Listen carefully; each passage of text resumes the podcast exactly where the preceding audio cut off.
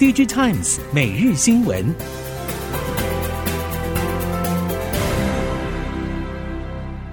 台湾豪宅品牌三十年保证，富予与悦，竹东蜕变首部曲正式巨献，超越想象的心灵寓所，漫步回家四季绿园道，绝佳位置和成熟生活机能，科技园区快去快回，地段价格无需二选一，何必苦等蛋黄区？现在自备六十八万起到交屋，即刻拥有难得的绿意休闲之境，预约专线零三五九六二七七七。听众朋友们好，欢迎收听 Digitimes 每日新闻，我是翁方月，现在为您提供今天的科技产业新闻重点。首先带您关心，今年消费性需求不振，记忆体原厂积极止损，透过扩大减产、调涨报价多管齐下。根据业界指出，随着 NAND Flash 调涨趋势不变，中国记忆体模组厂近日暂停报价以及接单，将配合原厂报价调高百分之八到百分之十。近期低价库存变相稀缺，部分嵌入式产品急单报价也随之上扬。业界指出，终端市场需求依然不乐观，但供应链处于长期赔钱，上游持续释出涨价风声，中游模组业者也跟着配合动作，下游端买卖双方短期内可能互相僵持，但 NAND 报价上扬的风向将逐渐确立，朝制造成本线靠拢。Google 杰出科学家纪怀新表示，大型语言模型改变人类与人工智慧互动的方式。所有大型语言模型还存在许多限制，包括准确性不足、偏差、人格化特质、回应不稳定、恶意提示攻击等问题。导入搜寻引擎的即时资讯和外部知识是部分解法。纪怀新指出，这也是 Google 在研究的面向。例如，AI 机器人引发的幻觉就是准确性不足的问题；人格化则是指 AI 从训练资料中抽取个人化的回答，让人感觉好像有个性。但事实上，要不要让 AI 人格化，也是开发者得处理的议题，必须从用户回馈中持续学习。电子纸大厂元泰科技二次调整今年展望，从原本预估的营收双位数成长下修到个位数成长之后，董事长李正浩在十六号的法说会上再次下调全年营收展望，预估将和去年持平或是个位数下滑，主要原因是产品处于转换期。但预估下半年毛利率仍然可以维持上半年水准，而在走过调整期之后，李正浩也强调，预估明年营运将会比今年好转。对于近期掀起的 AI 热潮，李正浩认为，AI 的大趋势对电子纸市场具有加分作用，因为可以更精准。电子纸是数位显示器，结合 AI 将让内容更有效率，可以更精准投放广告、进行定价等。而零售业也会因为有 AI 让效率更好。市况诡谲多变，部分产业电脑业者对今年下半看法趋向保守。不过，华汉科技董事长朱富全在十六号法说会表示，在手订单保持新高，且客户加强边缘 AI 硬体下单力道，预计下半年营收和获利可望较上半年略成长。华汉表示看好全球边缘 AI 和云端 AI 市场，以及节能和储能系统市场的庞大商机，将推进软硬整合、云网结合转型升级，以数位 AI、能源、资安为转型增值方向，以及在地供应链集中需求，聚焦智慧制造、城市与园区等应用，提供包括 AIoT、边缘 AI、生成式 AI、混合云平台与 ESaaS 的新商业模式解决方案，堆高来自软硬。硬体方案的订阅式服务营收。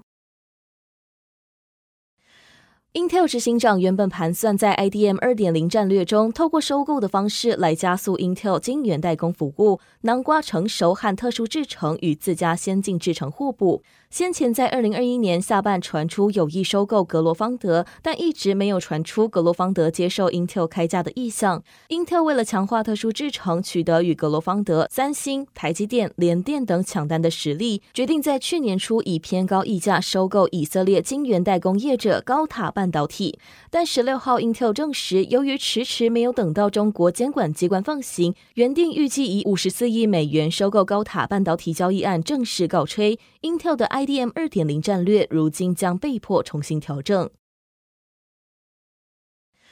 广泛应用在消费电子领域的微机电感测器晶片，与主流的手机市况高度联动。欧系大厂博世台湾总经理黄维祥表示，近期手机端的需求相对平淡，但开始有更多笔电系统客户在新机型中导入更多微机电感测器。不过，黄维祥也坦言，半导体供应链面临景气修正，微机电感测器晶片的价格竞争压力将随时爆发，但博世不会是首发降价的业者。黄维祥分析，虽然景气修正，但微机电感测器的晶圆制造端成本结构并没有下修，近期确实收到客户端希望降价的压力，这对于中间的晶片商来说确实两难，预期可能会有一定的杀价竞争。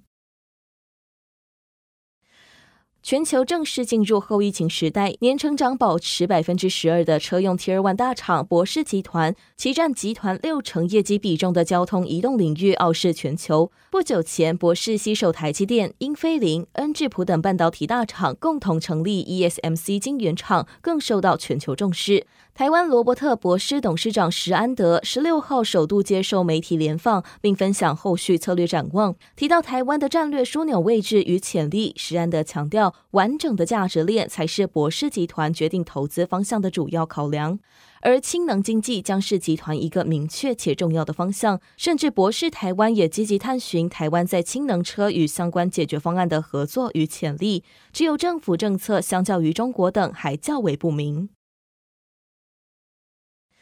中系车企重金布局车用晶片产业链，其中功率半导体是加码重心。比亚迪掌握电池、IGBT、碳化系等关键零组件，遥遥领先同业对手。其他车企近年来也频频加码功率半导体，与碳化系供应商深度绑定，追赶比亚迪的车尾灯。比亚迪之所以可以与竞争对手拉开差距，在于一开始就将供应链牢牢握在自己手上。目前，比亚迪半导体已经跃居 IGBT 模组大厂，在中国车用 IGBT 市场拥有超过两成市占率。此外，比亚迪半导体还实现碳化系元件、智慧功率模组、CMOS 影像感测器、磁感测器、LED 光源及显示等产品量产。某种程度上，在车市备受晶片荒折磨的疫情期间，这些竞争优势助力比亚迪逆风成长。夏季通常是台湾机车销售旺季。近年随着节能减碳风潮起飞，电动机车成为许多人购车优先选项。但随着时序进入今年下半，却有不止一家电动机车业者表示全年经营辛苦，其中市场无法有效放大，以及厂商竞价成为主因。事实上，Gogoro 产品长彭明义先前也提过，今年台湾电动机车市场需求并没有得到活络，恐怕得等到各厂新品都出现的时候，才有机会。进一步刺激买气。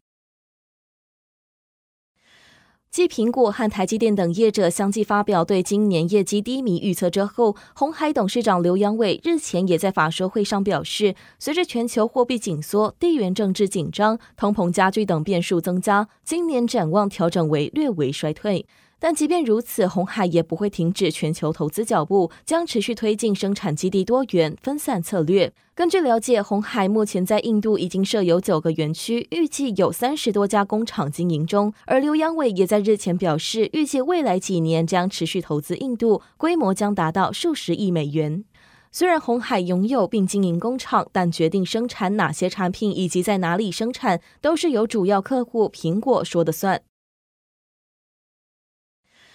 国立阳明交通大学电子物理系特聘教授郑崇厚十六号发布台美合作的研究成果，了解奇异金属钛有助于设计预测并提升高温超导体的超导临界温度，未来在无能量耗损的电子传输、量子电脑以及量子计算等领域具有关键应用价值。国科会自然处处长罗孟凡指出，由郑崇厚带领的理论物理研究团队与国际顶尖的美国布鲁克海文国家实验室的实验团队共同合作，首度成功解开稀土族超导体中的奇异金属量子临界纠缠态形成机制。该成果还刊登在国际知名学术期刊《自然通讯》。